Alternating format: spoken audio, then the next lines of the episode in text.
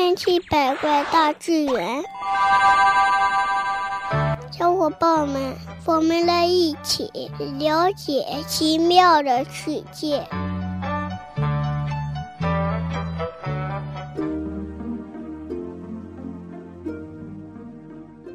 千奇百怪大自然，我们又见面了。一提起恐龙呢，大家都会对这个让人惊心动魄的庞然大物产生极大的兴趣。其实呢，我们对恐龙的认识都是通过恐龙的化石来了解到的。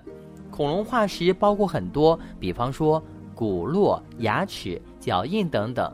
但是我们很少听说发现了恐龙的粪便化石。那么世界上有这样的化石吗？欢迎走进今天的千奇百怪大自然。恐龙的粪便能变成化石吗？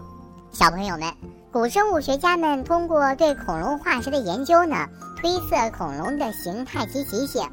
在恐龙死后，其身体中的软组织因为腐烂而消失，骨络呢就包括牙齿啊，以这样的一些硬皮组织沉积在泥沙中，处于。隔绝氧气的环境下，经过几千万年甚至是上亿年的沉积作用，骨络呢完全石化而得以保存。此外呢，恐龙生活时的遗迹，比方说脚印等等，在条件充足的情况下呢，也可以石化成化石保存下来。恐龙化石的形成取决于许多因素，但是有三个因素是最基本的。这第一呢，就是石化和掩埋。当恐龙死去并很快的被沉积物所覆盖时，石化过程就开始了。这些沉积物中含有细小的颗粒，会在尸体表面呢形成一层松软的覆盖物。恐龙这样的一条毯子可保护其尸体免受食腐动物的侵袭，也可以呢隔绝氧气，抑制微生物的分解。这第二呢，就是石化过程。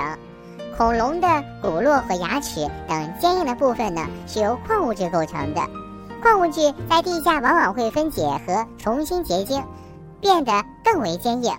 这一过程呢，被称之为石化作用。第三呢，就是回归地表。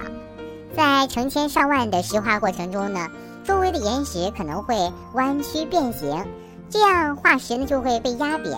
另外呢，地壳底部的高温呢，也有可能够让。化石融化，所以呢，只要具备了这样的三个基本条件，恐龙的粪便呢也是有可能成为化石的。那根据报道呢，迄今为止，全世界发掘出来的恐龙化石有两千多个，这其中呢就包括了骨、牙齿、皮肤、卵、足迹等等。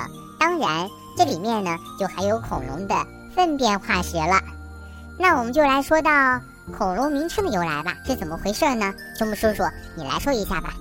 好的，在一八四二年呢，英国古生物学家理查德·欧文爵士用拉丁文给他新发现的化石创造了一个名称。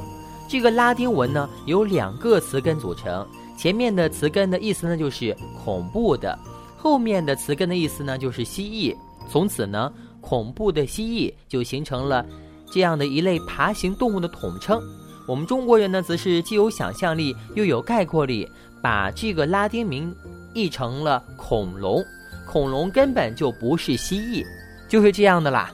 非常感谢小伙伴收听今天的千奇百怪大自然。